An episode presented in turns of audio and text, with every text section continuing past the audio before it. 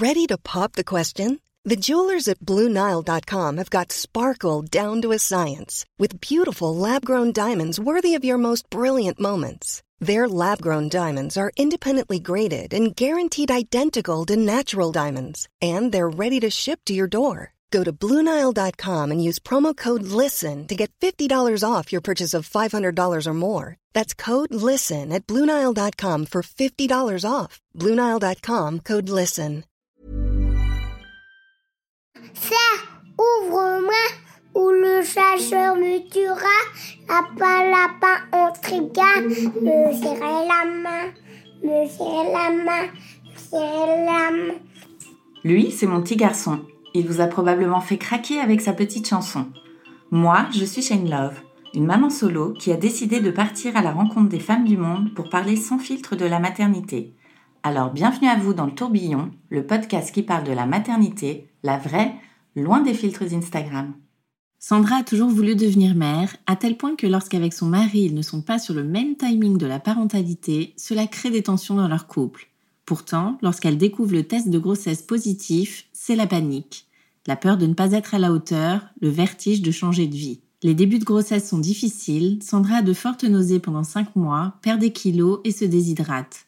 Heureusement, la suite de sa grossesse sera plus agréable et elle donne naissance à son premier petit garçon. Panique et angoisse refont surface avec cette hypervigilance et la peur de mal faire. Après ses débuts un peu chaotiques, Sandra prend ses marques et retombe enceinte. Elle se projette beaucoup dans cette nouvelle grossesse et fait rapidement une échographie. Rien d'inquiétant, mais la médecin lui demande de patienter encore un peu pour qu'on voit bien l'embryon.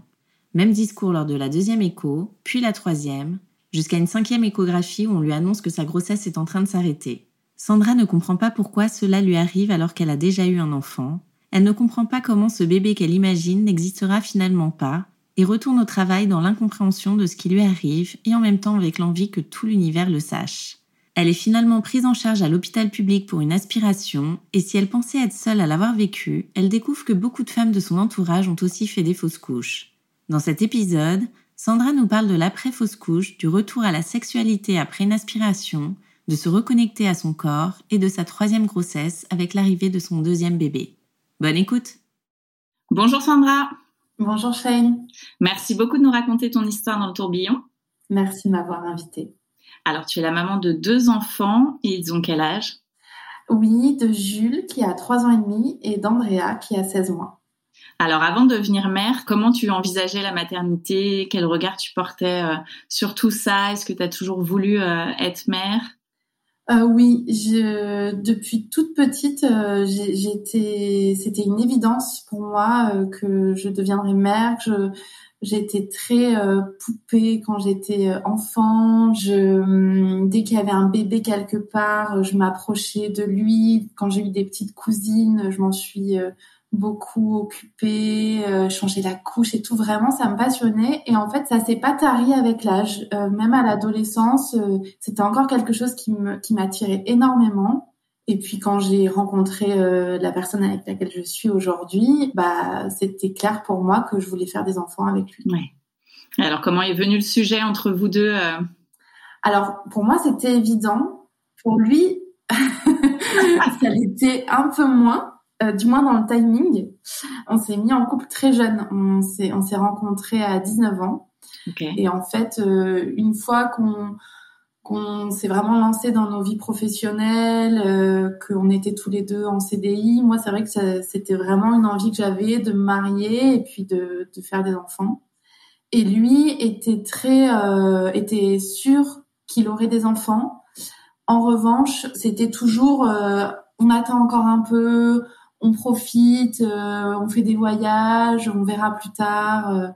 Euh, il y avait vraiment un décalage qui est assez euh, ça m'agaçait à l'époque parce que je trouvais que c'était hyper euh, cliché quoi. Moi trop envie de m'engager et puis lui qui freine un peu on vivait ensemble on était on était très amoureux et très soudés quoi mais mais on n'était pas sur la même chronologie. Et en fait ben, on a fini par se marier après dix ans de, de, de couple Ouais. Et, euh, et pour moi, c'était sûr, une fois qu'on s'était mariés, c'est bon, quoi, on y va. Euh, Et encore une fois, non, on attend un peu, etc.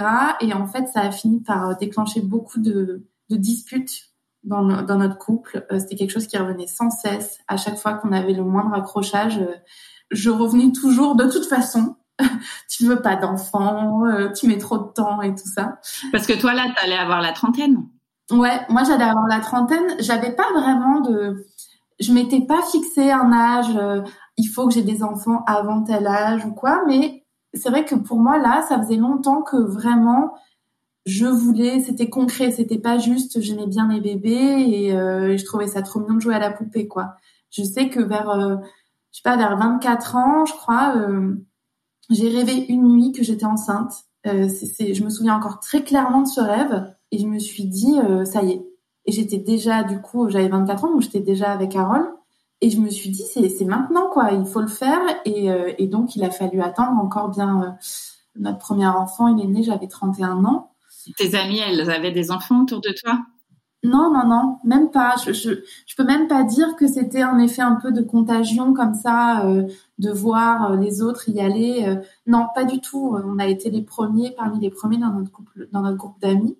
Mais en fait, à un moment, j'ai fini par. J'étais en thérapie à, cette époque-là et, et ma psy m'a dit en fait, bah, c'est peut-être pas à vous de de subir tout ça, de, de prendre une contraception, de d'avoir à attendre que ce soit lui qui soit prêt. C'est à lui en fait, s'il souhaite, bah, par, exemple, de prendre en charge la contraception, de faire le chemin. Et en fait, on, bah, je l'ai mis face au fait accompli. Je lui ai dit voilà, moi je, moi je veux un enfant, donc j'arrête la contraception. Je veux pas faire un enfant dans ton dos, pas du tout. Mais par contre, si toi tu n'en veux pas maintenant, c'est toi, c'est ta charge maintenant, c'est ta charge mentale. Et puis surtout, je me suis, j'ai réussi à ne plus parler de ce projet-là d'enfant, à ne plus le sortir à la moindre dispute pendant trois mois. Il a pu souffler aussi. Il y avait, il y avait une énorme pression en fait. Je mettais une énorme pression euh, sur ses épaules. Et en fait, euh, bah, au bout de trois mois, c'est lui qui m'a dit euh, on y va. Comment t'as vécu cette petite annonce C'est bah en fait moi j'ai du mal à profiter de l'instant présent donc je pense que très rapidement je me suis dit oh là là et si ça marchait pas? Et euh, euh, comment on va faire? Alors un enfant mon dieu ça fait quand même un peu peur. Enfin voilà. Ça c'est ça c'est moi ma façon ma façon de fonctionner ne pas ne pas profiter du moment et de se dire super on va faire un enfant. Bah alors vous prenez la décision et euh, combien de temps ça prend pour toi pour tomber enceinte? Euh, ça a pris, on, a pris la décision au mois d'août et ça a pris trois mois. Enfin, je, suis tombée enceinte début décembre. Donc, euh, enfin, vraiment parfait, quoi. Surtout après avoir été très longtemps sous contraceptif hormonal, mon corps a eu aucun problème pour évacuer tout ça. Avant ça, j'ai quand même, pendant ces trois mois, j'ai quand même fait énormément de tests de grossesse. Ouais. je sais pas pourquoi, depuis l'adolescence, j'ai une crainte d'être euh, stérile. Je sais pas d'où ça vient. Il y a aucun, il y a rien qui, a pu me faire dire que je pouvais être euh, stérile. Mais voilà. Donc euh, j'étais très inquiète et très angoissée. J'étais dans un moment de dans la vie professionnelle où j'avais beaucoup de boulot, beaucoup de pression et euh, donc c'était voilà, ce moment d'attente qui a duré très peu de temps, il a quand même pas été très agréable. Donc j'ai beaucoup d'empathie pour pour les couples et les femmes qui doivent attendre bien plus que, trois mois. Après, je me souviens très très bien du, moment où on a, fait le test, parce qu'on l'a fait ensemble. Et en fait, euh, à, force de me voir faire des tests de grossesse négatifs, Harold me disait on, arrête en fait, parce que c'est dur, euh, ça, te rend triste à chaque fois, ça fait pas longtemps qu'on essaye, on se calme. Et en fait, c'était euh, c'était pas je pense que je suis tombée enceinte début décembre, mais on s'en est rendu compte euh, au, moment de Noël. Et je devais avoir mes règles, mais je les avais pas, mais j'avais très mal au ventre. Euh, enfin, je sentais qu'il y avait un truc bizarre, mais j'avais tellement peur de me tromper encore une fois que j'ai vraiment mis longtemps à faire le test.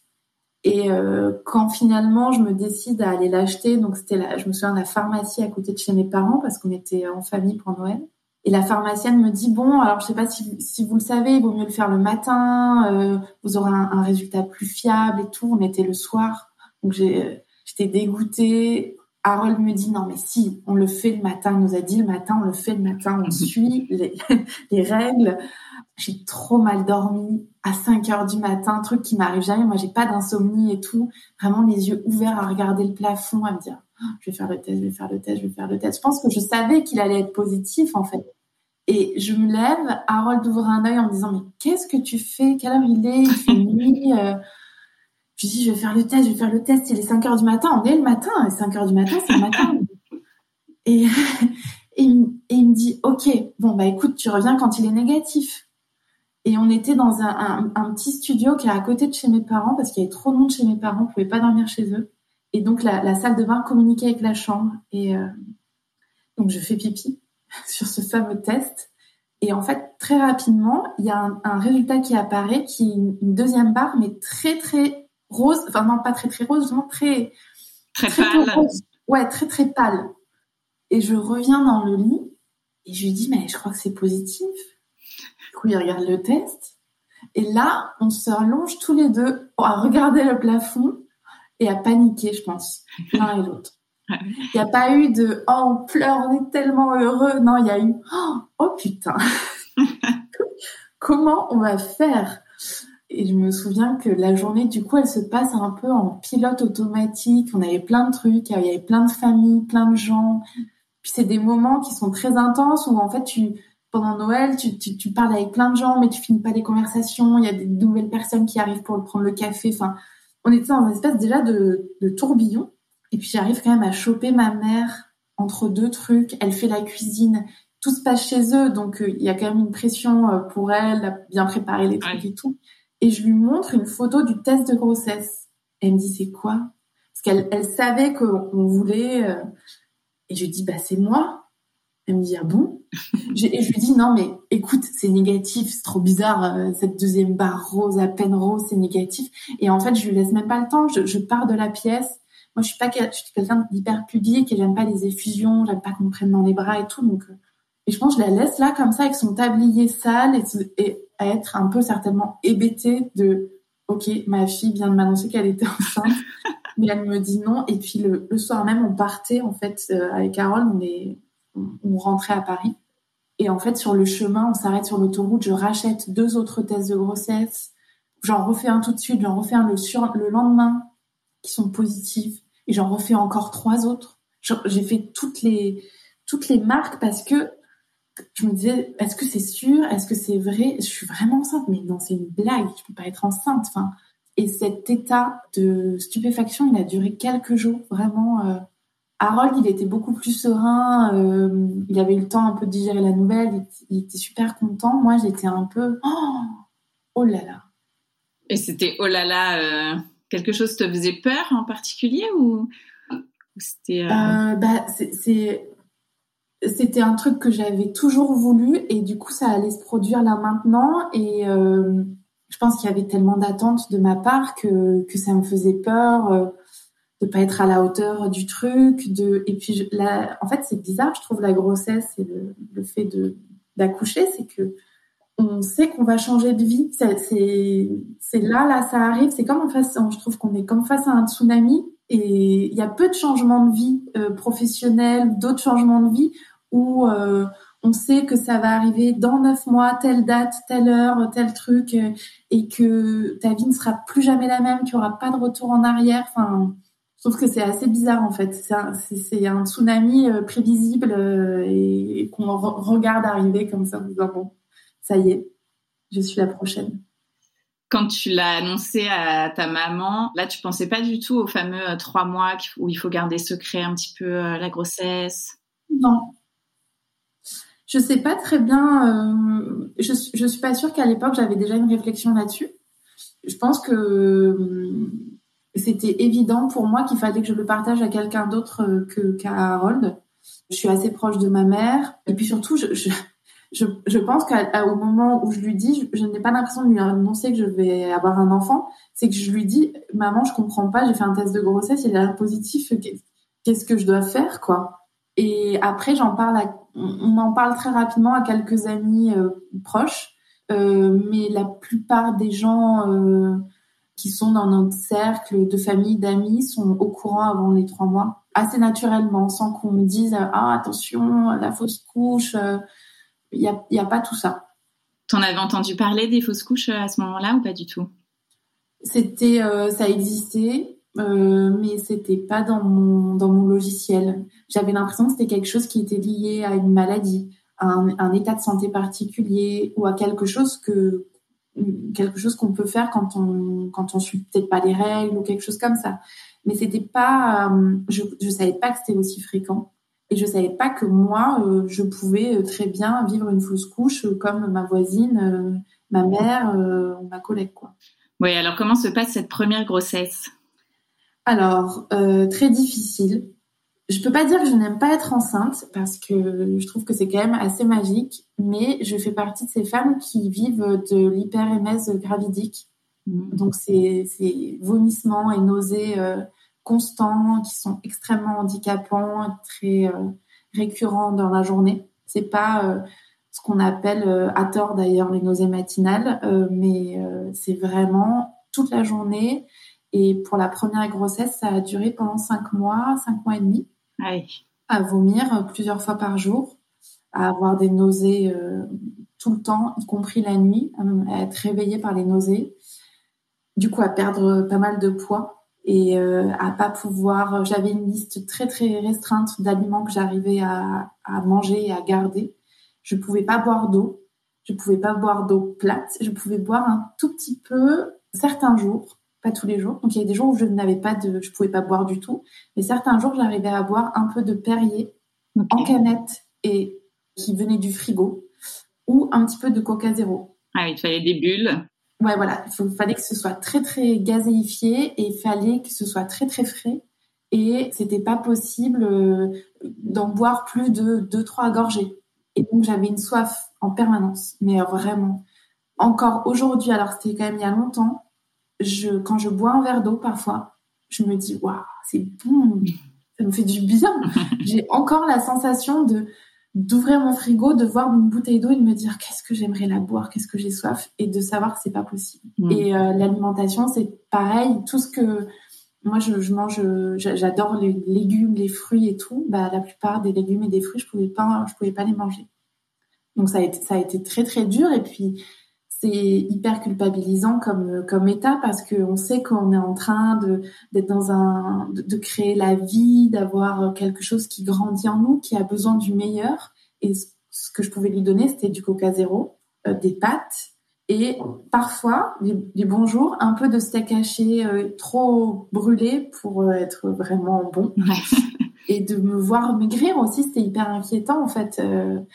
Voilà, donc c'était une grossesse qui a été très fatigante.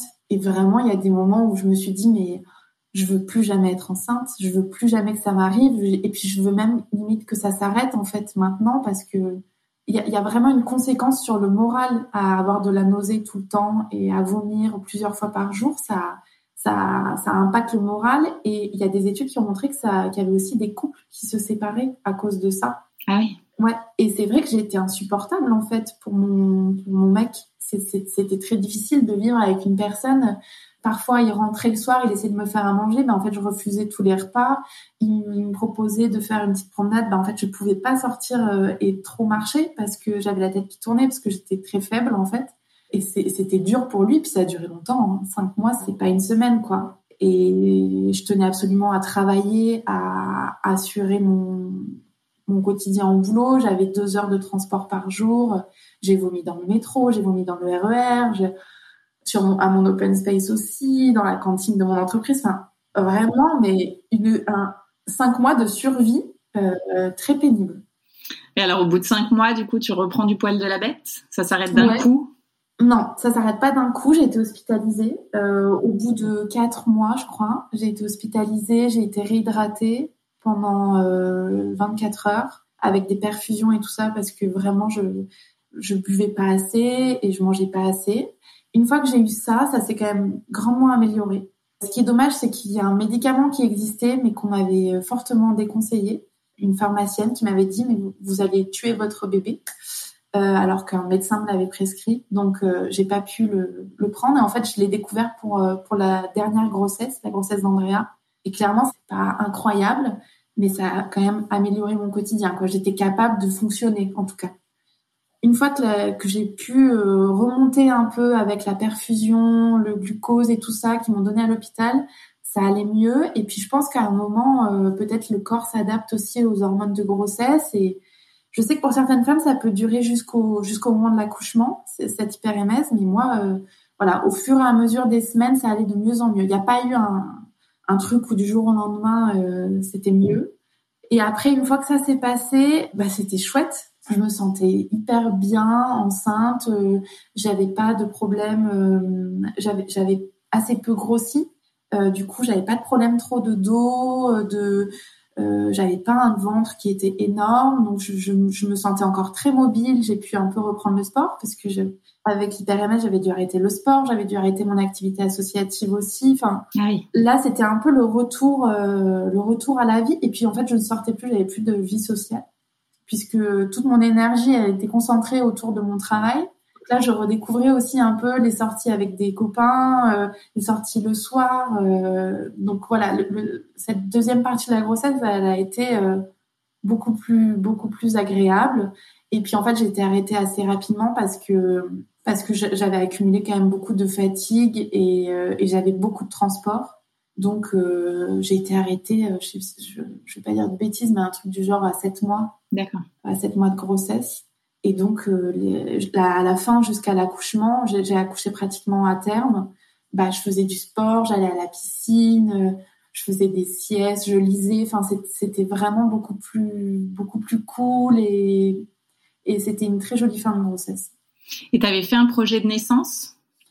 Euh, non, j'avais lu beaucoup de livres, euh, puis j'avais fait de la prépara des préparations à l'accouchement, donc je, je, connaissais on en avait parlé une ou deux fois avec Harold et puis en fait euh, on était assez clairs l'un et l'autre sur euh, ce qu'on voulait et euh, sur le fait qu'on voulait faire confiance aussi à l'équipe médicale. On sentait qu'on était dans un dans une maternité qui était assez ouverte, assez à l'écoute. Donc on n'a pas on n'a pas ressenti le besoin de faire le projet de naissance. Mais toi tu voulais un accouchement avec péridurale j'avais fait, on avait fait avec Harold de l'aptonomie avant, vers le milieu de la grossesse. Euh, donc, euh, elle nous avait parlé pas mal d'accouchement physiologique, euh, de l'effet de la péridurale possible sur la vitesse à laquelle on peut accoucher, etc. Donc, moi, j'étais partie du principe que j'essaierais sans péridurale. Et puis que bah, si je sentais que c'était au-delà de mes capacités, je, je prendrais la péridurale sans, sans aucun problème. Et en fait, euh, ce que j'avais pas en tête, c'est qu'un accouchement sans péridurale, en fait, ça se prépare vraiment. C'est pas juste, euh, on verra sur le moment, euh, je vais faire le maximum. En fait, il faut vraiment avoir un accompagnement là-dessus. Donc, en fait, bah, j'ai tenu, puis en fait, j'ai oublié tout ce qu'elle m'a dit en autonomie, tout ce que Ouais. Voilà, j'ai complètement zappé sur le moment qu'il fallait que je reste debout, que je reste mobile pour pour mieux gérer la douleur des contractions. J'ai été, en fait, on m'a allongé très rapidement sur un lit, sur le dos, et en fait, c'est, pas du tout gérable euh, comme ça, un accouchement physio. Euh.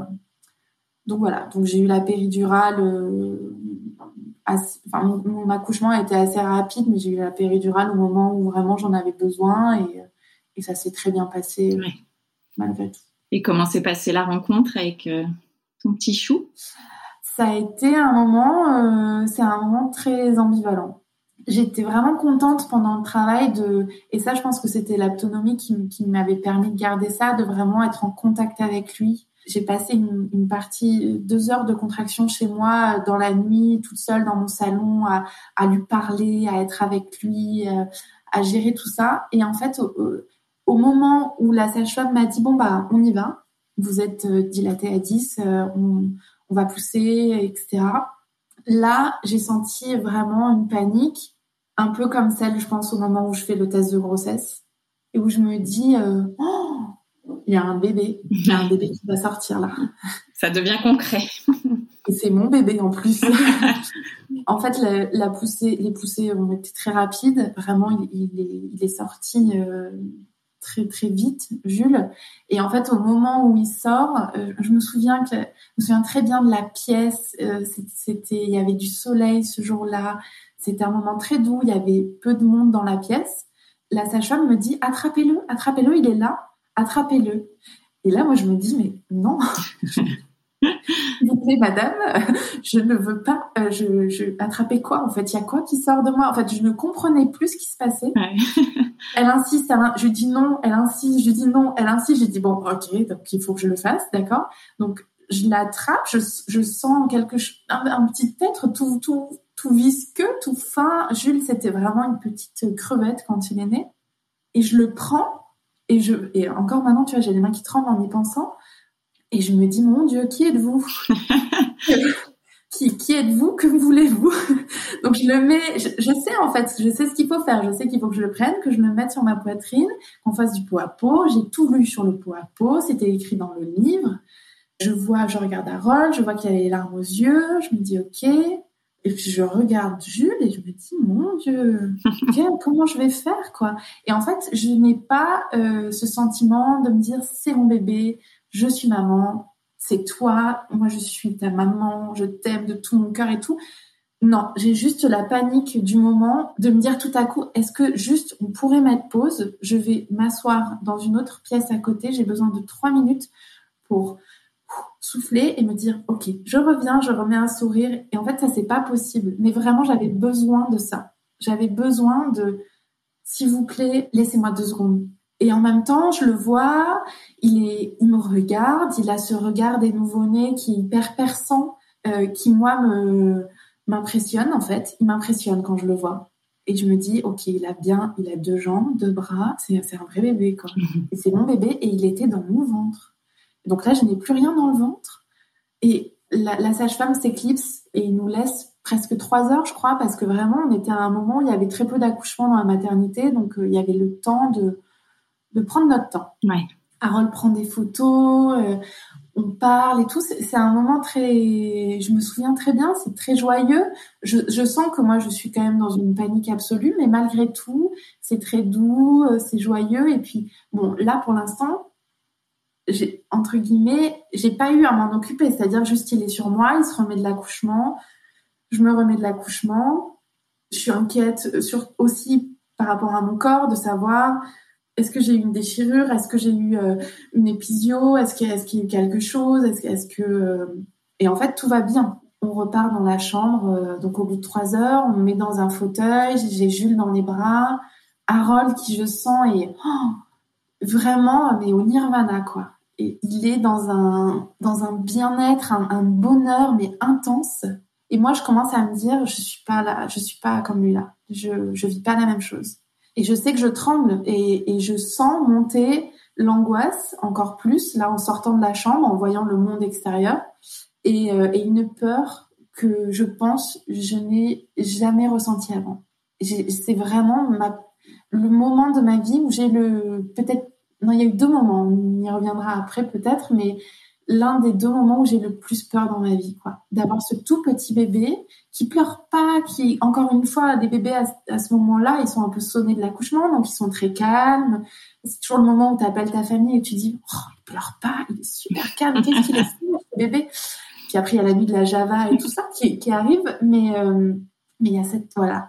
Et en fait, cette angoisse et cette peur, elle ne m'a plus quittée pendant, euh, pendant, je sais pas, quelques semaines, quelques mois. Je sais pas combien de temps ça a duré, mais ça a duré. Je, je sais pas, je suis pas sûre que ce soit une dépression postpartum ou quelque chose comme ça, parce que j'ai toujours pu m'occuper de Jules, mais j'étais dans une terreur, une hyper vigilance, euh, une impression vraiment de pas savoir et de pas pouvoir m'occuper bien de lui, de pas et tout me semblait difficile au départ. Juste, voilà, j'étais dans, dans le lit, dans ma chambre de, la maternité, juste de me lever et de le poser ou de le prendre. Ça, j'avais le cœur qui battait, qui s'emballait et tout. Alors que j'ai eu la chance que Harold puisse rester. C'était vraiment notre notre souhait. Euh, et, il a pu rester euh, toutes les nuits et tous les jours de la maternité. S'il n'avait pas été là, je pense que j'aurais pu vraiment sombrer. Euh, mm parce que je me sentais pas, je me sentais pas à la hauteur, puis je comprenais pas. En fait, j'avais vraiment l'impression que je ne comprenais pas ce qui se passait, que cet enfant, ce petit, ce petit bébé qui était magnifique, qui avait l'air très sympathique, mais euh, c'était qui en fait la maman? À partir de quand on va me dire non, mais vous inquiétez pas, hein, il y a une maman qui va arriver, qui sait. Et en fait, ce que j'ai fait, c'est que voyant qu'au fur et à mesure des jours que ça passait pas, je me suis dit bon, Harold a l'air de savoir ce qu'il fait clairement. Euh, je sais pas si c'est de l'instinct. Je pense que c'est plutôt qu'il a confiance et qu'il se dit bon, je suis le père, donc je, je vais m'en occuper quoi. Et moi, je n'avais pas cette confiance. Je me suis dit, je vais faire un peu comme lui. Et puis, je regardais les sages-femmes aussi et les, et les puricultrices. Et il y avait une puricultrice qui l'appelait mon chaton à chaque fois qu'elle venait le voir. je me suis dit, bon, je vais l'appeler mon chaton moi aussi. Et aujourd'hui encore, je continue à l'appeler mon chaton. Mais tu vois, j'ai vraiment eu le côté, bon, comme je sais pas, je vais voir et puis je vais imiter un peu. Peut-être que les gens vont pas se rendre compte que je sais vraiment pas ce que je fais. Alors que moi, qui avais toujours été hyper intéressée par oui. allez, viens que je te prends dans les bras. Oh, j'ai trop hâte d'avoir un bébé. Bah avec mon bébé, euh, il a fallu vraiment un temps d'apprentissage pour lui comme pour moi. Euh, L'allaitement, ça a été euh, ça a été très très dur. La montée de lait a été horrible.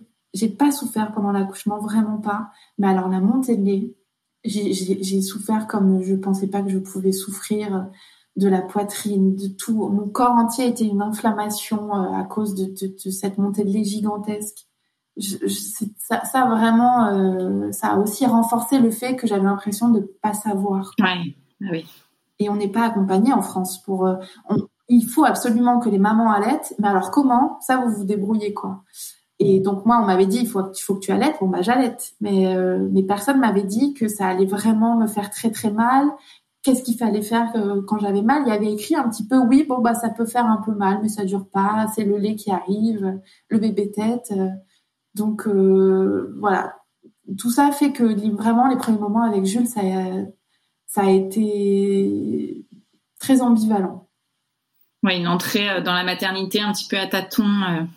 Ouais, vraiment. Et, et de me dire, euh, bah mince, en fait, je rate, quoi. Parce que tout le monde dit que tu reconnais ton bébé, il sort et puis il y a une évidence. Il y a, alors je savais bien, j'avais déjà lu des choses sur l'instinct maternel, que ben en fait c'était pas si simple que ça. Il n'y avait pas forcément d'instinct euh, à proprement parler, etc.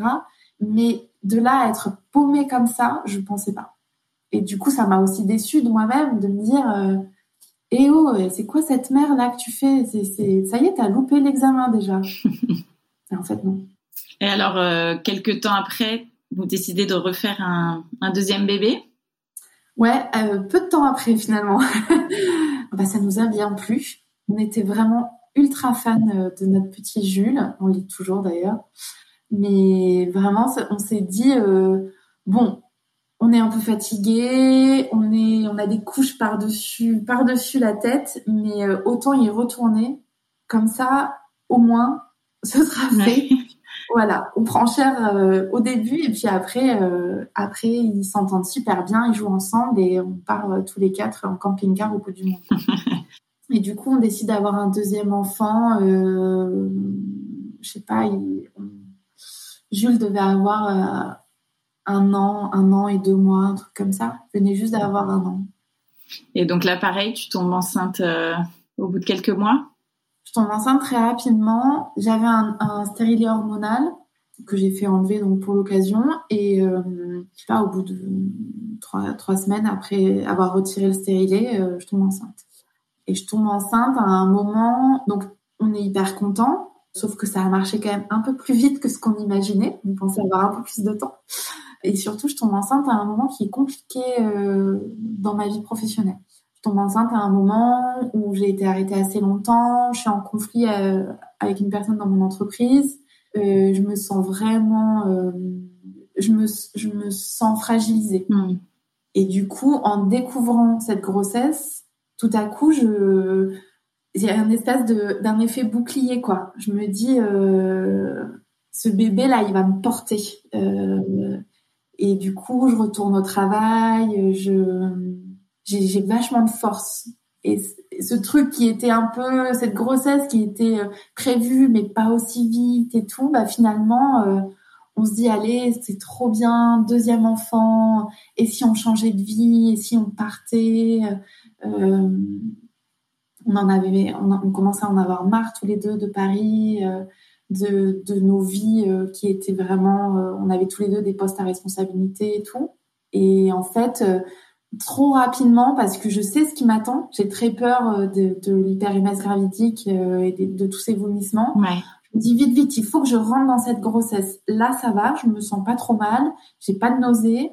Allez, vite, euh, échographie, prise de sang, on y va, tac, tac. Euh, il faut que je trouve, s'il faut que je vois s'il y a pas d'autres médicaments que je peux prendre. Enfin, vraiment, je me projette sur cette grossesse. elle est partie, quoi. Mm.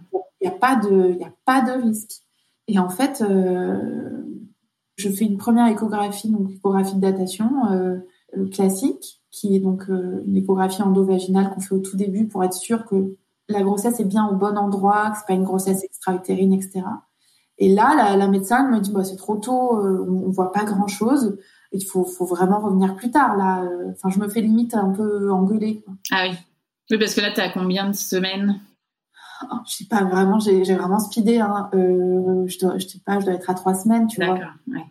En plus, moi, je vais pas, je vais, je vais chez une médecin généraliste. Euh, c'est, pas, euh, elle, elle, elle est formée aux échographies de grossesse, mais c'est pas peut-être un professionnel de santé qui a, qui fait que ça toute la journée et qui, qui peut-être à trois semaines aurait pu voir quelque chose. Elle, elle me dit non, mais là, vous revenez dans dix jours, ça sert à rien, on voit pas. Voilà.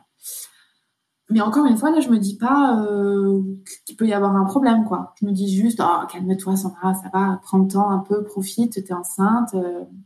Et donc, dix jours après, je refais une autre échographie où là, euh, elle me dit, euh, oui, alors ça se développe, ça se développe lentement. bon, bah, revenez, revenez dans une semaine. Toi, tu l'avais annoncé autour de toi, là? Ouais, euh, on, on l'avait dit à mes parents, on l'avait dit aux parents d'Harold, et voilà. Je, parce qu'en fait, c'était très peu de jours déjà. hein, euh, en tout, je devais, je devais le savoir peut-être depuis 15 jours. Donc, euh, je- on n'avait pas encore eu trop l'occasion de le dire.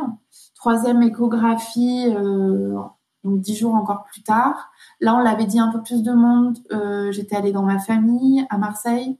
Donc, on l'avait dit à mes grands-parents, à mon grand frère, euh, à mes tantes, à mes cousines, mes cousins. Voilà, moi après moi je, suis très proche de, de, ma famille, donc euh, c'était pas un énorme truc de leur dire. On l'avait dit à quelques amis, tout en leur disant bon bah pour l'instant on sait pas très bien comment ça évolue, on verra. euh, mais vraiment dans ma tête il y a pas de il a pas de fausse couche quoi. Enfin, ça, ça ne vient même pas à l'idée je pense. Et la troisième écho, elle me dit bah ah euh, ah oui il y a un, embryon là.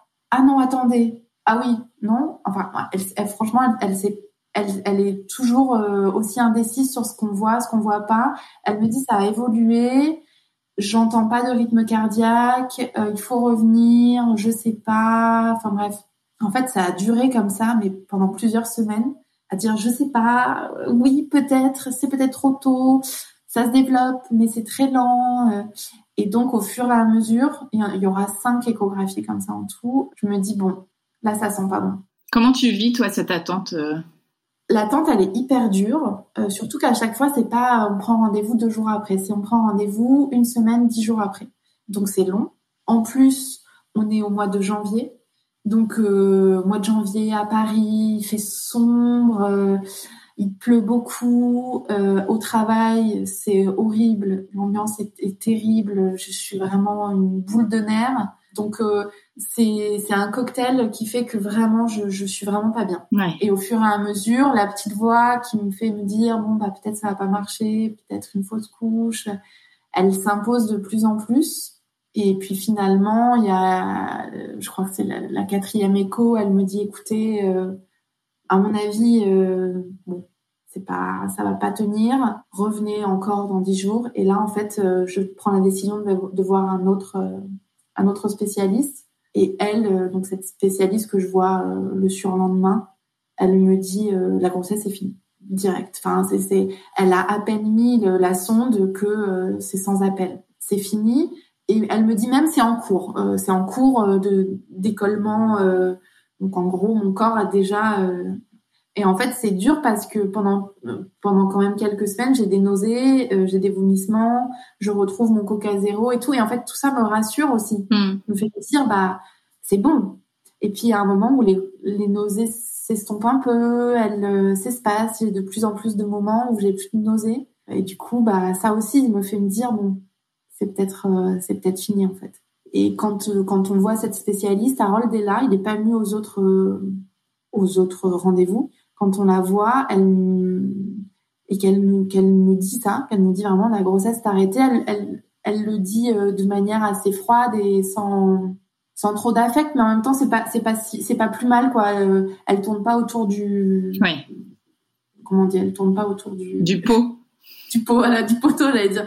Elle tourne pas autour du pot. Et puis c'est juste que du coup moi tout de suite je pleure. Harold est un peu euh, mal à l'aise. De, de... bon, c'est un moment un peu compliqué. Et puis je lui dis bah du coup euh, qu'est-ce que qu'est-ce que comment on fait? Qu'est-ce qui se passe? Euh, Qu'est-ce qui va se passer? Et euh, je lui ai posé la question quatre fois ou trois fois. En fait, elle m'a jamais répondu. Elle m'a dit, vous inquiétez pas. À chaque fois, elle répétait, vous inquiétez pas, vous inquiétez pas. Donc, ce qui est extrêmement inquiétant quand on te dit à ce point-là, surtout, tu t'inquiètes pas. Hein. Et c'est aussi en plus frustrant parce qu'elle a fini par me dire cette phrase que beaucoup de femmes qui vivent des fausses couches entendent, qui est ça va être des grosses règles. C'est pas des grosses règles, c'est pas vrai. Il faut vraiment qu'on arrête de dire ça. Mais du coup, moi, je me dis, mais en fait, euh, euh, des grosses règles, ça veut dire quoi? Moi, j'ai de l'endométriose, donc je sais. Je sais ce que ça veut dire avoir des règles hémorragiques euh, pendant sept jours. c'est ça, c'est exactement ça. Et puis surtout, qu'est-ce qui va sortir de moi? Hmm. Et elle prononce le mot fausse couche à un moment ou pas? Oui, elle prononce le mot fausse couche et elle me dit, parce qu'elle voit mon émotion, elle me dit, vous avez un enfant déjà Et donc, on, lui dit qu'on a déjà un petit garçon. Et elle me dit, ah, c'est bon, ça va, il y, en a qui n'ont pas d'enfants. Et du coup, je comprends, je comprends son, intention en me disant ça. Euh, mais en fait, c'est hyper maladroit parce que moi, moi, l'émotion que je ressens et la, douleur que je ressens en ce moment-là, elle me dit remballe, remballe parce qu'il y a pire que toi. Hein. Ça va, te plains pas. Elle répond pas non plus à mes questions et en fait, on sort du rendez-vous sans rien.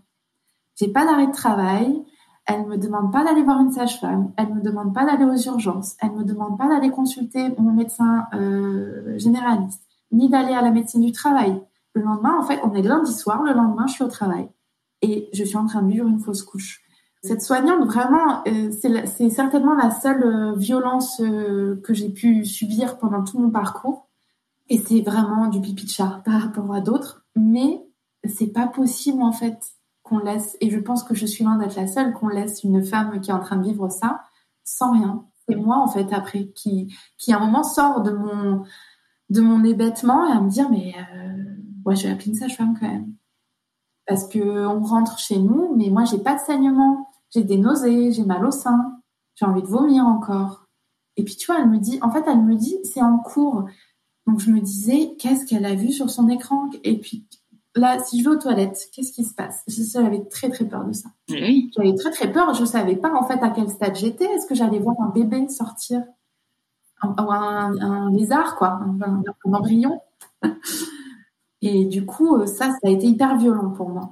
Toi, tu intègres le mot fausse couche à ce moment-là? Est-ce que tu te dis, euh, bah, bon, ça arrive assez fréquemment euh, ou tu es complètement sous le choc en te disant, mais là, ça m'arrive à moi en fait clairement, il y a euh, pourquoi moi, quoi. Ouais. Euh, il y, a, cette question-là. Je pense que ça faisait quelques jours que je me disais bon, cette grossesse, elle va pas aller, elle va pas aller plus loin. Donc, euh, donc je, le mot fausse couche, il était dans ma tête, il tournait en boucle depuis quelques jours.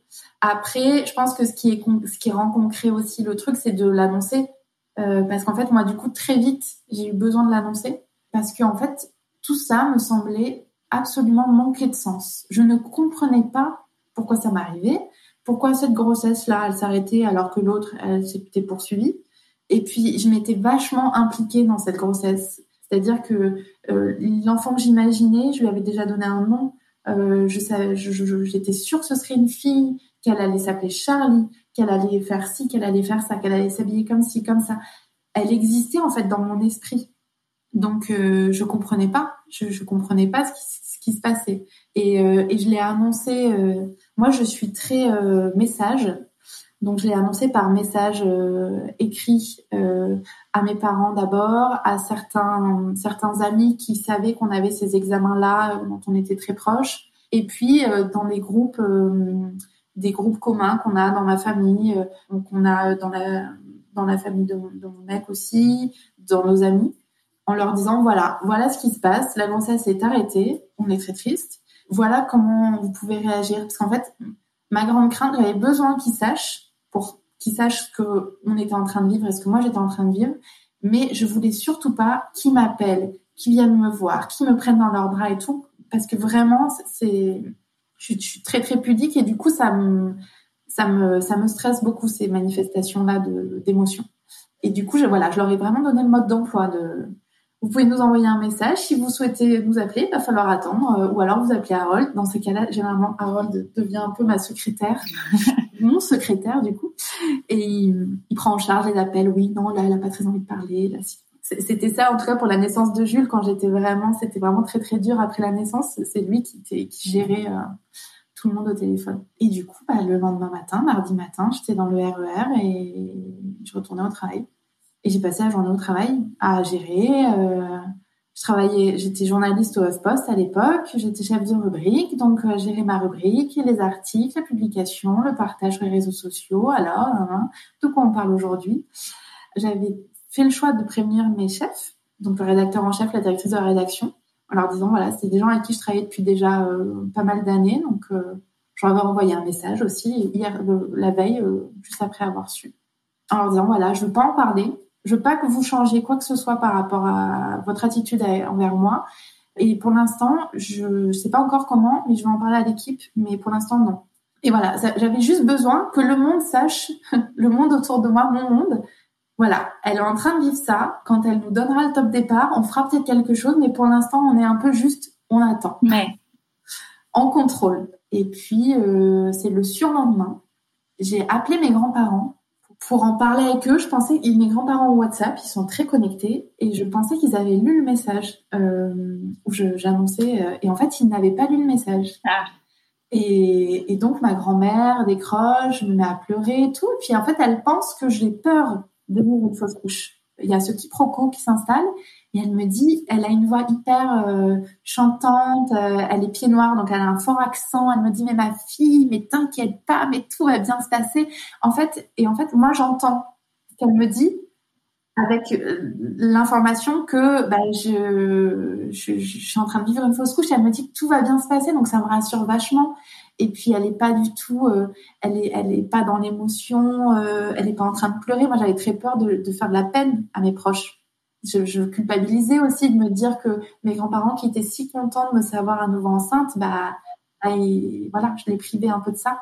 Et en fait, bon, elle, elle s'est sentie hyper mal après la conversation parce qu'elle a eu ma mère quelques temps après en me disant oh Sandra a pleuré au téléphone et ma mère me dit non mais en fait la grossesse est arrêtée. Ouais.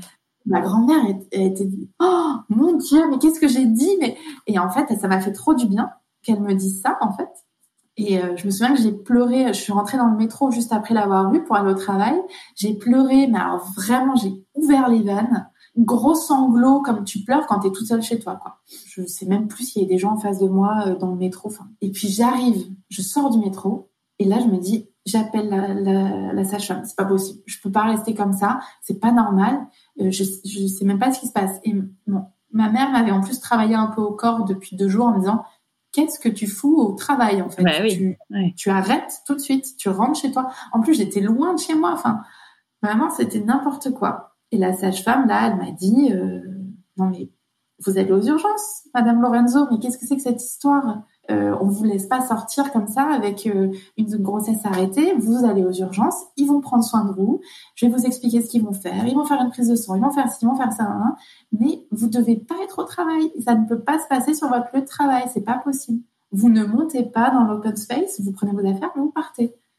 Et je me souviens que là, mais j'ai eu une, euh, un soulagement intense parce que enfin, j'avais l'impression qu'on s'occupait de moi. Mais oui. On me disait, voilà ce qui va se passer. Et vous inquiétez pas, on va vous tenir la main, ça va aller. Alors je suis pas allée tout de suite aux urgences parce que euh, j'avais l'impression qu'il fallait qu'il fallait quand même que j'aille au travail, que je fasse, je sais pas, j'avais peur aussi, je pense, parce que aller aux urgences, ça voulait dire aussi terminer complètement cette grossesse. Ouais. Et puis après quelques heures, j'ai laissé un message euh, à mon équipe qui était quand même, on était sur la même table, donc ils étaient en face de moi, mais j'ai écrit un message, puis je suis partie en leur expliquant, y compris à des stagiaires qui n'étaient pas là très très longtemps. Après coup, je me suis dit, mon Dieu, mais peut-être ça a mis tout le monde mal à l'aise que je partage comme ça. Mais en fait, euh, Tu avais besoin en fait que les gens. J'avais besoin que ça existe, ouais. J'avais besoin que ça existe, j'avais besoin que les gens sachent qu'en fait j'avais été enceinte et que cette grossesse elle a existé. Et puis aux urgences, bah là, euh, j'ai été super bien pris en charge, accueillie. On m'a on m'a tout expliqué mille fois. On a répondu à toutes mes questions et franchement, euh, c'est le même hôpital dans lequel j'ai accouché de Jules et d'Andrea. C'est le même hôpital dans lequel j'ai été traitée pour les, nausées euh, pour la grossesse de Jules. Et vraiment, euh, hôpital public, avec dans les situations qu'on connaît de l'hôpital aujourd'hui, vraiment, moi, j'ai été entourée humainement euh, par des gens tellement bienveillants, tellement compétents. Euh. Du coup, en fait, le, moment où, je consulte, moi, comme je fais ce qu'on ce qu'on peut appeler un peu une fausse couche silencieuse, c'est-à-dire qu'il se passe rien, j'ai pas de saignement, j'ai pas mal au ventre, j'ai des nausées, il faut vraiment qu'on s'assure que la grossesse est clairement arrêtée. Et ça, il faut que du coup l'hôpital refasse ses propres examens. Donc rebelote, échographie, prise de sang pour mesurer les, hormones de grossesse. Et puis, je devais y retourner deux jours après pour à nouveau vérifier qu'il y avait eu un, que les hormones de grossesse baissaient bien et que euh, bah, dans mon utérus, euh, le contenu de la grossesse n'évoluait plus. Quoi. Et donc là, ils m'ont arrêté. Et puis, quand j'y suis retournée, du coup, je suis retournée euh, avec Harold, il me semble. donc, c'était confirmé que c'était bien arrêté. Et là, ils nous ont expliqué, donc c'est une interne qui nous a reçus, qui nous a vraiment expliqué tout ce qu'on devait, tout ce qu'on pouvait choisir, une aspiration, un médicament à prendre ou euh, d'attendre chez nous euh, l'expulsion. Euh, voilà, vraiment, j'estime qu'on a qu'on a eu toutes les réponses à nos questions et surtout une prise en charge très très humaine. Pourtant, voilà, un hôpital public, encore une fois, vraiment c'est important parce que je trouve qu'on on le dit pas aussi aussi que parfois ça se passe bien. Et du coup, bah moi, j'étais très soulagée de savoir que je pouvais avoir droit à une aspiration. Donc, euh, avant, on parlait de curtage, maintenant, on parle d'aspiration. Et c'est ce que j'ai choisi. Et il y avait un autre choix à faire, c'était l'anesthésie, puisqu'il faut aller au bloc opératoire, et soit anesthésie locale, soit anesthésie générale. Donc, on a un rendez-vous comme avant un accouchement avec un anesthésiste euh, qui va vérifier. Ça peut être une anesthésie si c'est local. Et donc moi, je m'étais dit, bon, bah là, je vais dire au revoir aussi un peu à, cette grossesse et puis à l'image du bébé que j'avais en tête. Donc, euh, il faut que je sois consciente, euh, il faut que je sois avec elle un peu. Et donc, je lui avais dit à l'anesthésie, je lui avais dit, bon, local. Ce sera local, je veux rester consciente. C'est une, opération qui, qui, est très, très rapide. Je pars un quart d'heure ou quelque chose comme ça. C'est la même, c'est la même chose que pour une IVG. C'est, c'est exactement le même, le même geste. Et en fait, euh, bah, je me souviens qu'il y a eu, avant qu'il me trouve une place, il y a dû se passer deux trois jours pendant lesquels euh, j'étais bien. C'était triste évidemment, mais euh, mais je savais déjà comment ça allait se finir. j'étais pas toute seule. je savais que je n'allais pas forcément, j'allais pas trop souffrir, que j'avais encore un peu de temps avec cette grossesse qui était encore en moi. Alors bien sûr, j'étais enceinte, mais je portais la mort. Enfin, c'est c'est très ambivalent. Hein, la grossesse, la, fausse couche, est un peu d'entre deux tout le temps comme ça. Euh, c'est assez, c'est assez bizarre, mais euh, mais je garde pas un souvenir complètement. Euh, j'étais pas au fond de mon lit pendant ces, journées-là à, pleurer mon bébé, quoi. je me souviens que j'avais, juste avant l'aspiration, la veille, j'avais passé ma journée sur mon vélo à, acheter plein de victuailles pour faire un énorme repas plein de charcuterie, plein de trucs. J'ai acheté plein de trucs pour Jules aussi, alors que je faisais vachement attention euh, à ce que j'achetais et tout. Là, j'ai ouvert les vannes, tout, ce que je voyais, je l'ai acheté à un jouet pour Jules. Allez, hop, c'est bon, on y va. Et puis l'aspiration donc a eu lieu. J'avais vraiment besoin d'y m'y rendre toute seule. Bon, de toute façon, ça aurait été compliqué euh, que Harold. Euh, enfin, on avait personne pour garder Jules, donc Harold restait avec Jules. Mais il y, a des, une copine qui m'a proposé de venir avec moi. Je pense que j'aurais pu trouver des gens pour m'accompagner, mais j'avais vraiment besoin de le faire seule. J'avais envie de... Euh, l'hôpital, c'était tout près de chez nous, donc j'y suis allée à pied le matin, à 7 heures du matin. Euh, traversais un parc et puis j'y suis allée. Enfin, voilà, je, sentais que toute seule, j'aurais plus de force que si j'avais été accompagnée, ou j'aurais l'impression de pouvoir m'effondrer.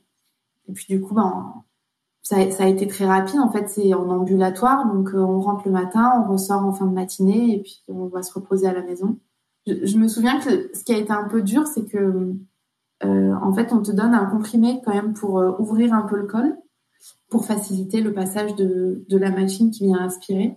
Au moment où je prends ce médicament, c'était ça qui me faisait peur avec l'autre médicament qui permet de vivre la fausse couche à la maison, c'est que j'avais l'impression que c'était moi qui provoquais la fausse couche parce que j'avais fait le geste d'avaler un médicament. Ouais. Alors que l'aspiration, c'était quelqu'un qui, c'était pas moi vraiment qui, qui terminait la, grossesse. Encore une fois, c'est mon ressenti vraiment. Euh, je pense qu'il y a des femmes qui le vivent totalement différemment de, de prendre ce cachet-là et de le vivre sereinement chez elles euh, plutôt qu'à l'hôpital. Et du coup, le, ouais, le moment où je prends le médicament, je me mets vraiment à pleurer. C'est le moment où il y a le brancardier qui arrive pour m'amener au bloc, donc il me met sur un fauteuil roulant. Et en fait, il me voit vraiment dans tous mes états et il me dit euh, Vous avez le choix. Hein. Enfin, vous, pouvez. Il me le dit pas méchamment, mais, mais je sens qu'il il a de l'empathie et qu'il me dit Vous pouvez changer d'avis, quoi. Parce qu'en fait, il pense que je viens pour une IVG. Ouais, ouais, oui. Aïe, aïe, aïe. je lui dis à travers mes sanglots que non. Voilà. Et puis, bon, Harry, il est hyper mal à l'aise et tout. Vraiment. Il me dépose euh, à la salle juste avant le bloc. Et puis, euh, je vois qu'il y a plein, il y a plein de, magazines. Donc, j'essaie de prendre un magazine, mais je pleure sur le magazine. Enfin, ni fait ni à faire. Et, euh, puis surtout, j'ai hyper peur que je sens quelque chose tomber puisque j'ai pris ce médicament. En fait, en vrai, je l'ai pris il y a trois minutes. Le col, il s'ouvre pas comme ça, mais sur le moment, je sens que je résonne plus trop. Et euh, l'infirmière du bloc arrive pour vérifier mon identité. Et elle me voit pleurer. Elle me dit alors, attendez, on peut prendre du temps. Vous pouvez changer d'avis. Oh là là, mais mince, il ça les dossiers. non, enfin oui, j'aimerais bien pouvoir changer d'avis, mais on peut pas en fait parce que je viens pour euh, pour une fausse couche. Alors, elle est mortifiée, mais je pense que c'est la plupart des, femmes. Euh, enfin, je sais pas exactement quel est le pourcentage des femmes pour qui c'est une IVG, pour qui c'est une fausse couche, mais mais voilà, il y a les deux dossiers, donc euh, bon, c'est pas grave. Et puis finalement, dans le bloc opératoire, là, il y a plus de il y a, plus ce genre de questionnement, heureusement. C'est un moment très doux, étonnamment.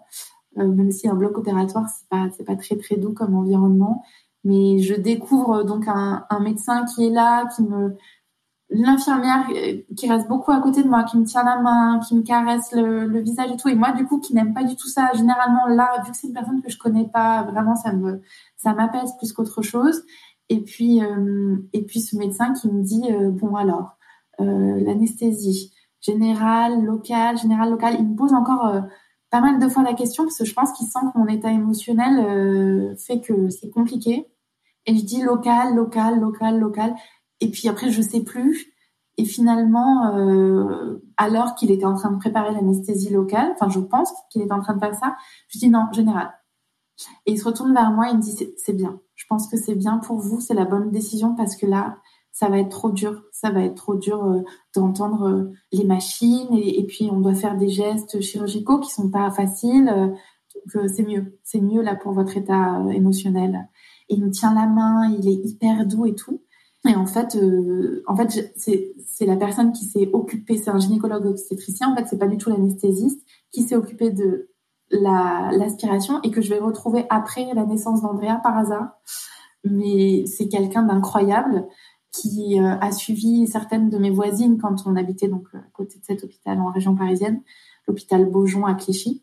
C'est le docteur Agman et c'est quelqu'un de tellement doux, euh, gentil, humain, euh, drôle aussi. Enfin, vraiment un voilà un gynécologue obstétricien assez incroyable et qui m'a beaucoup marqué. Et ce jour-là, vraiment, le, regard qu'il pose sur moi, son, attitude, sa douceur, sa tranquillité, tout vraiment a, beaucoup fait pour que ce moment-là, ce soit un moment euh, apaisé en tout cas.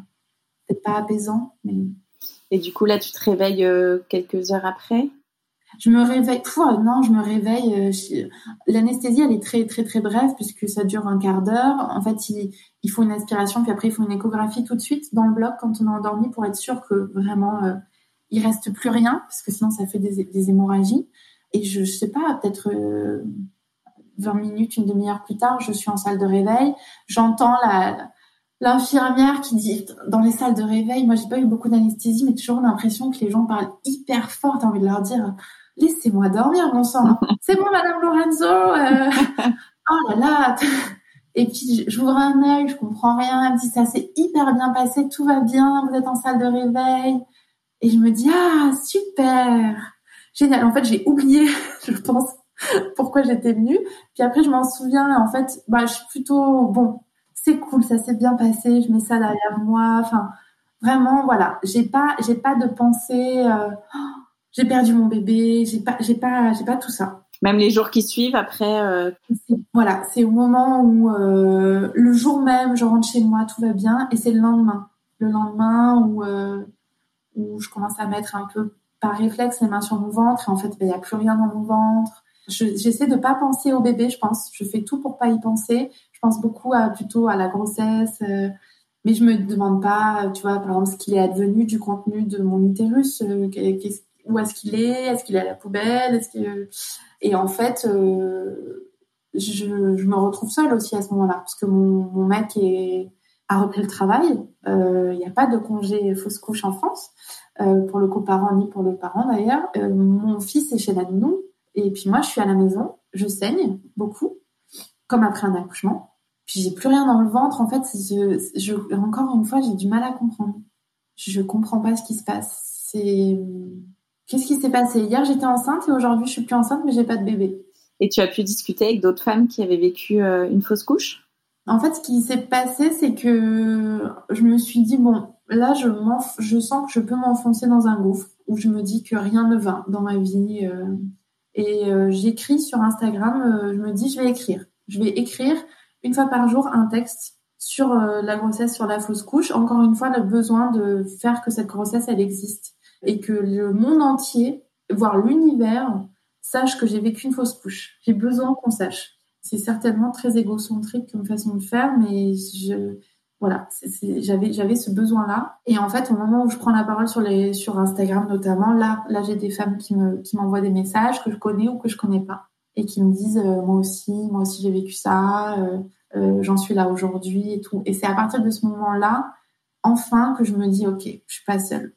Parce qu'avant ça, dans mon entourage, il y a une voisine qui a vécu une fausse couche, qui m'en a parlé très vite et très simplement. c'était avant qu'on se connaisse. Mais à part elle, il n'y a pas de fausse couche dans mon entourage. Ça n'existe pas. En fait, ce que je ne sais pas, c'est que ma mère aussi avec une fausse couche, qui a été dans un, un stade euh, extrêmement précoce, je sais pas, genre une ou deux semaines de grossesse, quoi, vraiment. Euh, et qui, en fait, il y a plein d'autres femmes dans mon entourage qui l'ont vécu.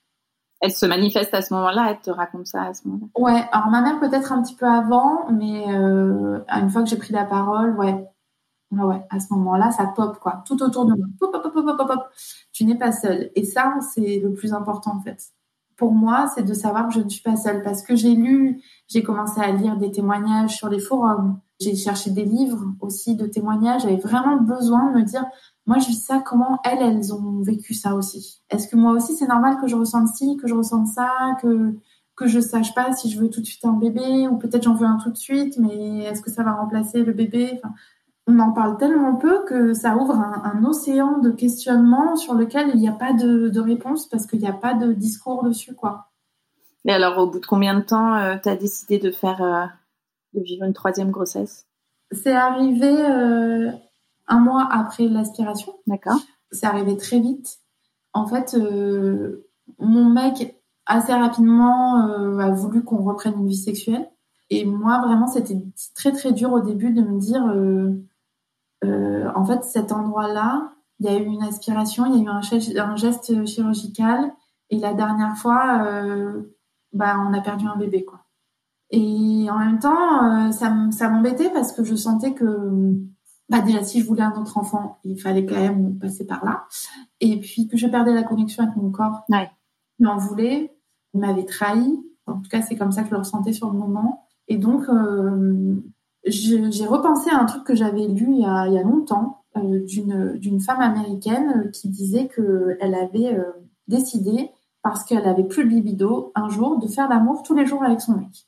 Libido ou pas libido, voilà. Euh, c'était genre son exercice. Et c'était pas un truc imposé par son mec, c'était vraiment elle qui avait décidé. D'accord. Et je me suis dit, libido, pas libido, tu vas faire l'amour tous les jours.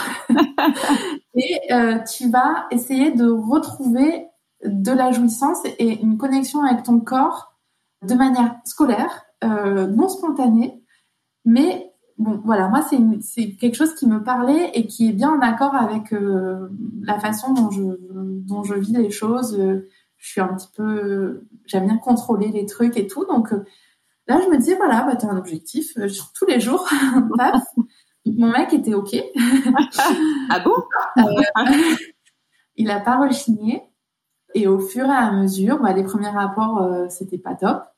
Et puis au fur et à mesure, c'est revenu, euh, l'envie, euh, le plaisir. Et puis, euh, bah, je suis assez rapidement retournée enceinte. Même si bah, je savais pas si c'était bien, si c'était trop tôt. Là-dessus, il y a plein de, discours aussi. J'ai l'impression que les soignants, ils savent pas complètement, alors qu'en fait, en fait, les recommandations sont assez claires quand tu regardes le texte officiel. C'est que on peut retourner enceinte à partir du moment où on est prête psychologiquement qu'on le décide en tout cas. Pas qu'on ait un effet psychologique pour euh, vouloir tomber enceinte, mais, mais si on a envie de retomber enceinte euh, trois jours et réessayer trois jours après une aspiration, on, peut. après, avec les saignements euh, et tout ça, je pense pas que ça marche tout de suite, mais il n'y a, pas, a pas de règle. Il faut pas attendre trois mois, six mois, sauf si on a un problème médical. S'il n'y a pas de problème, il n'y a, a pas de contre-indication. Et du coup, bah, cette troisième grossesse, du coup, a commencé. Euh, bon, en plus, euh, à la fin du premier confinement, donc euh, c'est un bébé confinement comme il y en a beaucoup. Et voilà. Et tu as été euh, stressée pendant cette grossesse, au moins au début J'imagine que ça marche. je pense que j'ai été stressée toute la grossesse. J'ai mis un petit peu plus de temps à l'annoncer autour de nous, mais c'était quand même avant les trois mois. Mais à chaque fois qu'il y avait une échographie, Juste, moi, ce que je voulais, c'était entendre le cœur battre. Comme je l'avais jamais entendu battre pour la deuxième grossesse, euh, là, la première écho euh, de datation, parce que du coup, j'ai attendu et attendu et attendu avant de la faire, direct, je crois que c'était une sage-femme, direct, la sage-femme euh, m'a dit, vous voulez entendre le cœur Et oui, ouais, direct, direct, il y a eu le cœur. Et à chaque, si j'avais pu faire des échographies tous les jours, j'en aurais fait, juste pour entendre le cœur. Après, le reste, bon, je je sais pas, je me concentrais pas trop dessus. Euh, il aurait pu se passer en fait mille choses parce que quand on sait le miracle que c'est déjà un pour tomber enceinte et deux pour qu'il y ait un enfant en bonne santé à la fin qui y arrive, il y avait plein d'autres motifs d'inquiétude, mais moi c'était le battement du cœur. Et alors, tu as été malade aussi pendant cette grossesse? J'ai été malade pendant quatre mois, avec un peu moins d'intensité pour, que pour Jules parce que j'avais euh, trouvé un, en fait, très rapidement, la sage-femme m'a dit, oh, mais vous pouvez prendre euh, euh, ce médicament euh, qui est euh, qui est un antihistaminique qui marche sur certaines femmes, plus ou moins, vous verrez. et c'était le médicament où on m'avait dit pour ma première grossesse, vous allez tuer votre bébé. Ah, incroyable ça aussi. Bon, et en fait, ça, ça m'a quand même pas mal soulagée. ça m'a permis de, de, travailler plus sereinement, d'avoir un peu une vie à côté. Et, et puis j'ai été pas mal arrêtée. Et puis il y a eu les confinements aussi, donc ça, ça a aussi aidé quand même avait beaucoup de télétravail. Euh, les femmes, il n'y avait pas de vaccin à ce moment-là, donc on, protégeait pas mal les femmes enceintes, donc c'était pas plus mal. Et la rencontre, comment elle s'est passée? Alors la rencontre, accouchement, euh, accouchement euh, express de chez Express, c'est-à-dire que ça a duré une heure le travail. Oui. Je suis passée de 2 à 10 en une heure en dilatation et là, la reconnaissance. C'est-à-dire que je, je me souviens que la, sage-femme me dit à nouveau sortez-le, sortez-le. Donc là je dis ouais et je le sors et et je dis c'est mon bébé quoi. Je je c'est mon bébé. C'est Andrea, c'est mon bébé. Et je pense que c'était il y a eu cette reconnaissance là pas parce que c'était un bébé différent de Jules, mais parce qu'il y a eu Jules avant et que j'ai pris confiance en moi et en mes capacités euh, de mère. Je peux m'occuper d'un nourrisson et que là j'étais pleinement consciente de ce moment de la naissance et de me dire mon bébé arrive, c'est mon bébé, je l'accueille. Et voilà, ça a été ça, a été un accouchement. Les deux accouchements que j'ai vécu, franchement, ont été très beaux les deux. Et celui-ci, du coup, la, rencontre a aussi été euh, pleine de pleine de d'émotions et de magie. Il y a beaucoup moins d'ambivalence que pour Jules. Après, ça n'a pas été non plus facile.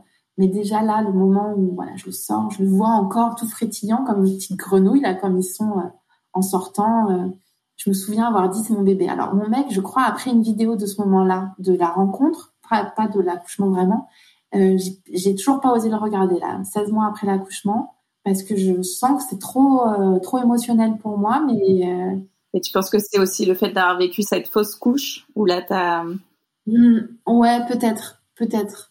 Après, vraiment, j'ai vraiment fait attention à ce que à ce que Andrea ce soit pas un bébé euh, médicament ou, euh, qui vienne euh, remplacer ce bébé-là qu'on a perdu. C'est vraiment euh, dans ma tête bien deux deux choses très différentes, deux grossesses très différentes. Et j'ai vécu le terme de cette de la deuxième grossesse pendant la grossesse d'Andrea. J'ai accouché d'Andrea en janvier et en septembre de l'année d'avant, donc c'était la, date de terme prévue. Et ça a été euh, émotionnellement un moment assez difficile, euh, sans trop comprendre. J'avais pas vu dans le calendrier en fait, mais j'étais très triste euh, pendant quelques jours, des crises de larmes que je comprenais pas et tout. Donc je pense que j'avais aussi quand même un peu fait le travail un peu de, de deuil de, de tout ça. Et puis bah, je continuais ma thérapie aussi avec ma psy, qui m'a pas mal aidée à lâcher la tristesse de la fausse couche. Ça, c'était assez dur euh, de, une fois que l'aspiration avait eu lieu, qu'il s'était passé quelques semaines, euh, euh, de me dire en fait, je peux arrêter d'être triste aussi à un moment. Je peux décider que là, j'ai dit au revoir à cette grossesse, que Charlie, elle n'existera pas. Elle a existé, elle, elle a existé dans mon esprit, mais qu'elle n'existera pas et que là, je peux passer à autre chose. Ça, c'était très dur pour moi de, de faire ça. Elle m'avait dit, bah, c'est possible de faire un petit, un petit rituel, par exemple, si ça vous parle. Alors, moi, ça me parlait pas trop, euh, ce côté ésotérique, euh, je suis pas très à l'aise avec tout ça. Et puis finalement, un jour, euh, ça s'est un peu imposé pendant le premier confinement. on a des amis qui nous ont annoncé qu'ils attendaient des, jumeaux. C'était leur deuxième enfant. On, avait été enceinte, nos, premières grossesses, on les avait passées en, même temps avec ma copine. Donc, euh, ça faisait quand même pas mal écho à la fausse couche, tout ça. Et ils étaient d'ailleurs, c'était un moment assez émouvant de nous l'annoncer. Ils ont aussi parlé de la fausse couche et tout. Et en fait, après cet appel-là, j'ai senti qu'il fallait que je le fasse, que je fasse un petit rituel, en effet, pour dire au revoir à cette grossesse. Que là, c'était euh, entre guillemets fini, euh, même si ça continue de m'habiter aujourd'hui encore. Hein, mais voilà, qu'il fallait que je pouvais passer à autre chose, que j'étais prête à passer à autre chose. J'ai fait un truc tout simple. J'ai juste écrit une petite lettre et puis je suis allée sur mon balcon et, et je l'ai brûlée la nuit. Je sais même plus ce qu'il y a écrit sur la lettre. je je sais plus du tout. J'ai pas relu. Ouais. Ça c'est un truc que ma ma psy m'a beaucoup transmis et qui fait beaucoup de bien. Je trouve c'est qu'elle souvent elle elle demande d'écrire des lettres euh, à telle ou telle personne, à telle ou telle chose, et surtout de ne jamais les relire et de les détruire tout de suite, mm. ce qui permet vraiment de sortir euh, tout sans, sans qu'il y ait un contrôle vraiment conscient. Et ça m'a fait vachement de bien. J'ai gardé un tout petit morceau de, du papier, parce qu'au moment je le tenais, donc il me restait un tout petit morceau, que j'ai pas jeté, que j'ai gardé, qui est dans mon portefeuille, que je vois euh, tous les jours quand j'ouvre mon portefeuille, mais euh, parfois j'y pense, parfois j'y pense pas. Euh, peut-être qu'un jour je le perdrai en sortant une carte parce qu'il est dans mon porte-carte. Ce sera pas très grave. Mais pour l'instant, il, est là. Je le mets pas à la poubelle non plus, quoi. Après, tu as fait plus qu'écrire une lettre puisque tu as sorti un livre sur, sur la fausse couche qui s'appelle Une fausse couche comme les autres. Et comment est né ce projet? À quel moment? Tu en avais besoin aussi de Ouais. En fait, euh, il est ce, ce, ce livre, euh, ça faisait longtemps, je pense que j'avais envie d'écrire un livre. Quand j'ai commencé à écrire après l'aspiration sur Instagram, que j'ai vu que que ça évoquait des choses pour euh, d'autres femmes que moi, d'autres couples, je me suis dit bah peut-être que c'est ça le, livre que je dois écrire peut-être que ça me fera du bien. Je sentais que j'avais tout en moi pour l'écrire, que c'était encore très euh, très vivace. Et encore une fois, il y avait certainement ce besoin de de faire exister cette grossesse et puis de, lui donner du sens. Là aujourd'hui, il y a un livre, elle existe et euh, en plus c'est un livre qui a pu aider certaines autres personnes qui sont passées par là. Donc euh, elle a voilà, elle a servi à ça aussi. Et en fait, euh, j'ai commencé à y réfléchir sérieusement pendant le congé maternité avant le deuxième accouchement. Et puis, j'ai signé le contrat d'édition, donc je l'avais pas encore écrit, le jour de la reprise de, du boulot après mon deuxième accouchement. Donc, Andrea avait quatre mois. Et ce qui était important pour toi, c'était que d'autres femmes qui vivraient la même chose retrouvent toutes les informations que toi, tu n'as pas eues par exemple. En fait, je voulais vraiment répondre à la moi de, du soir où j'apprends que la grossesse est arrêtée et où la soignante ne répond pas à mes questions et où je me retrouve au milieu de la nuit sous la couette à, regarder sur mon téléphone euh, euh livre, fausse couche, témoignage, fausse couche, euh, tirer la chasse. Je sais que j'ai tapé ça sur Google, tirer la chasse d'eau, fausse couche. Qu'est-ce que je vais voir dans la chasse d'eau? Puis j'avais peur de voir des photos. Enfin, voilà, c'est à, à cette personne-là que je m'adresse. Et en fait, ce livre, il a, il fait sa petite vie. Et puis il a, il a aussi, il est aussi tombé dans les mains de, de gens qui n'ont pas vécu de fausse couche qui ne veulent pas forcément d'enfants, mais qui étaient intéressés par euh, voilà, c'est quoi en fait aujourd'hui de vivre une fausse couche en France? Et puis ce titre, il me tenait beaucoup à cœur parce que ma fausse couche, elle a rien d'extraordinaire. Elle s'est entre guillemets plutôt bien passée dans le sens où il y, y, a quand même des histoires euh, encore plus douloureuses physiquement et psychologiquement euh, que que la mienne quand on parle de fausse couche. Au moins, on, voilà, je fais un peu exister ce discours qu'on n'entend pas et qui, qui fait que la fausse couche reste euh, un, quelque chose à la fois que tout le monde connaît. J'ai jamais rencontré une personne qui me dit c'est une fausse quoi Ça veut dire quoi fausse couche? C'est incroyable. Même les hommes. Alors que bon, tu dis endométriose, encore aujourd'hui, je pense qu'il y a quand même pas mal de gens qui savent pas ce que ça veut dire. Fausse couche, tout le monde sait ce que ça veut dire, mais alors par contre, quand tu rentres un peu dans les détails, bah non. Alors que ça touche euh, une grossesse sur quatre, une femme sur dix. Donc on a forcément dans notre entourage une, mère, une sœur, une collègue, une voisine, une amie euh, qui en a vécu une, qui va en vivre une. Il faut absolument qu'on sache. Et puis, il y a, y a, des gens qui m'ont un peu dit, ça va faire peur, euh, arrêtez de parler de ça, ça va faire peur aux futures mamans, aux jeunes mamans. Euh. En fait, un, je pense pas que ça fasse, ça fasse peur. Alors oui, peut-être que si une personne m'annonce demain qu'elle est enceinte, je vais pas lui offrir mon livre, bien sûr.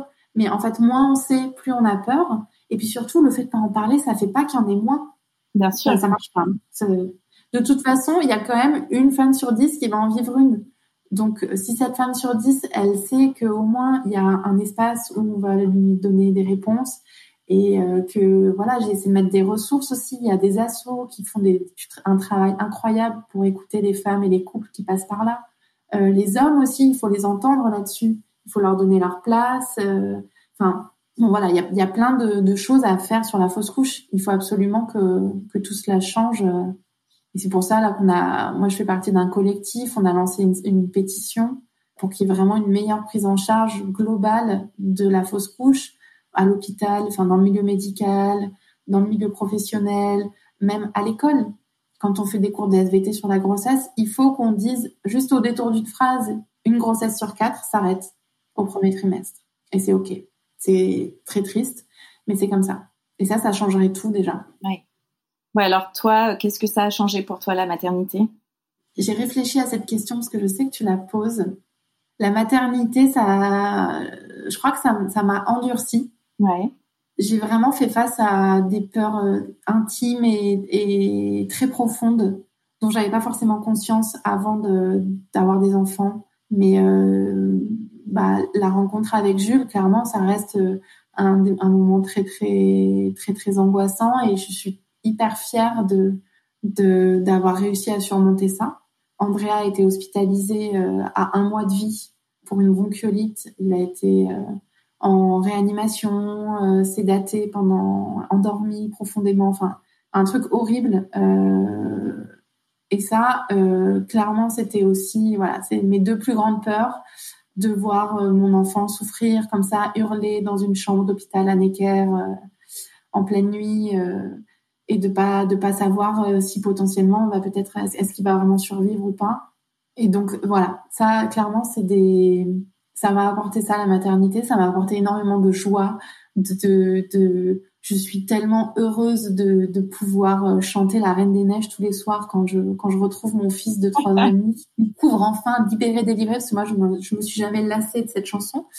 Donc euh, ça m'a apporté énormément de joie et ça m'a aussi je pense beaucoup endurci ça m'a permis euh, en fait je pense je l'avais déjà cette force en moi mais ça a été un révélateur. Et c'est aussi pour ça que la fausse couche elle a été très importante. C'est que ça m'a au départ, je parlais d'un bouclier parce que c'était un moment difficile dans ma vie quand je tombais enceinte la deuxième fois, mais en fait, ça m'a, ça m'a révélé à moi-même une, réserve de force et de créativité auquel j'avais pas accès avant d'être d'être mère, mais qui était déjà en moi. Et, et ça a été un super miroir en fait pour ça. On va passer aux petites questions de fin d'épisode. C'est quoi pour toi être une maman marseillaise? Euh, Une maman marseillaise, c'est euh, aller à la plage après l'école. Et quel est ton endroit kids-friendly préféré à Marseille? Alors j'aime beaucoup le Badaboom Théâtre, mais j'y suis pas encore allée avec mon fils parce qu'il est un peu petit encore. Mais j'y suis déjà allée avec des enfants, c'était vraiment très chouette. Et sinon, la plage de la Pointe Rouge. Et quels sont tes projets rien que pour toi et ce prévu en famille? Alors, les projets rien que pour moi, bah là, j'ai fait un, grand changement professionnel euh, à la fin de l'année dernière.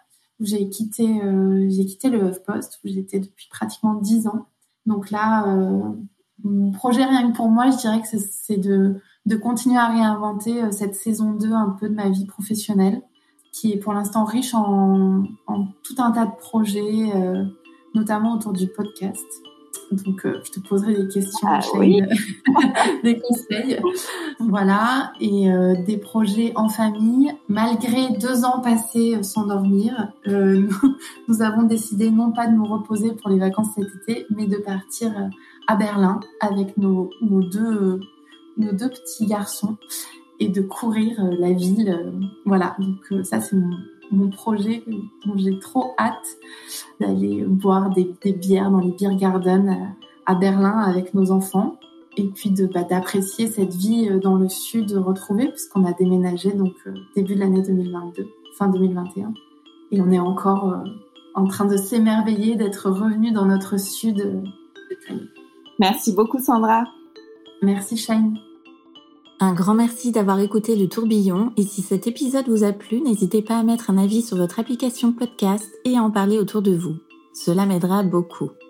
Et pour que l'on puisse échanger ensemble sur tous ces sujets de maternité, abonnez-vous au compte Instagram Le Tourbillon Podcast. Et moi, je vous donne rendez-vous mardi prochain pour un nouvel épisode qui parle de la maternité, la vraie.